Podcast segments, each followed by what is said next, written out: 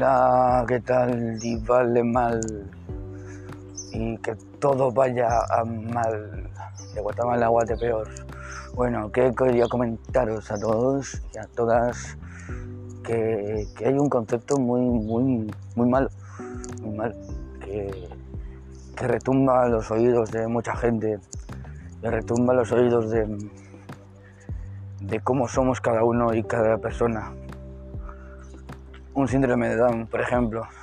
Y lo digo, lo digo ya exacto y claro para la gente que, que, es síndrome de cristalitis, que digo yo, vale, que todo lo ofende. Mm, esa movida del LGTBIQ ya que siguen haciendo ¿no? denominaciones de médico, ¿vale? De que nos afrentan a eso, de que si eres homosexual o eres lesbiana o eres transexual, siempre, uy, uy, uy, siempre hay un, tabú, ¿no? Un tabú. Al igual que las enfermedades crónicas poco comunes. Y ahora os voy a hablar de, las enfermedades poco comunes.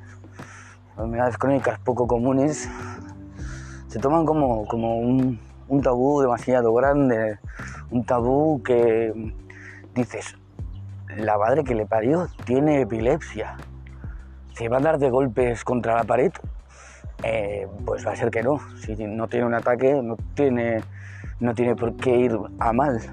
Puede tener trabajo. En la sociedad en la que vivimos, eh, la epilepsia está demarcada como que le puede dar un brote cualquier, en cualquier instante. Pues no todas las epilepsias, hay más de mil epilepsias conectadas hay un montón de epilepsias. Hay de epilepsias estáticas, hay de epilepsias nerviosas, hay de epilepsias...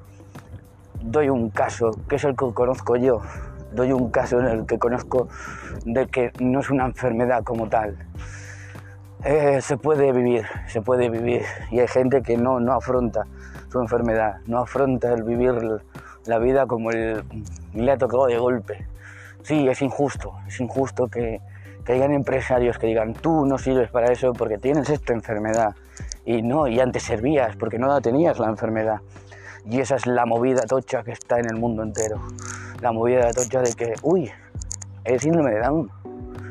Qué raro. vamos a ser equitativos. vamos a poner discapacitados aquí. vale.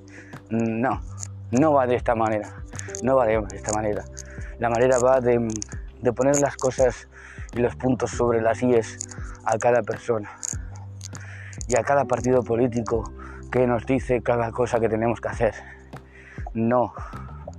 Inclusión laboral para todos, no solamente para algunos adinerados, para algunos que están por ahí eh, pidiendo, pidiendo dinero y a la vez tienen un cheque regalo del Mercadona de 500, de 500 euros de mm, un cheque regalo del Carrefour y los de la gente, la gente que no tiene ni, ni papipas, esos cheques no están. Esos cheques, ¿dónde están? Para la gente que los necesita de verdad. No hay trabajadores sociales para ver este tema. No hay gente psicóloga para ver este tema. No, no hay, no hay. Están haciendo sus cosas al aire libre. Están haciendo sus cosas, y más con el COVID, teletrabajo, un teletrabajo que no va a ninguna parte, un teletrabajo que dices, sí, sí, yo cobro, pero claro, desde mi casa, qué, qué, vagos nos estamos volviendo. Y claro, la culpa está en la sociedad precarial, en la sociedad que nos vemos nosotros las enfermedades crónicas poco comunes, las enfermedades que se acachan, el LGTBIQ ya muchas veces oh, es que tú estás enfermo. No, cuya no hay enfermos. Son así y aman así.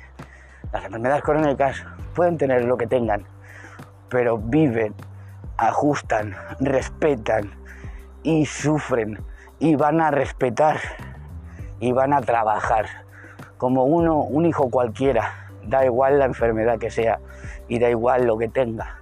Así que normalicemos las etiquetas y, digamos que sí, a la inclusión laboral y a la inclusión de todos, no solamente de algunos pocos.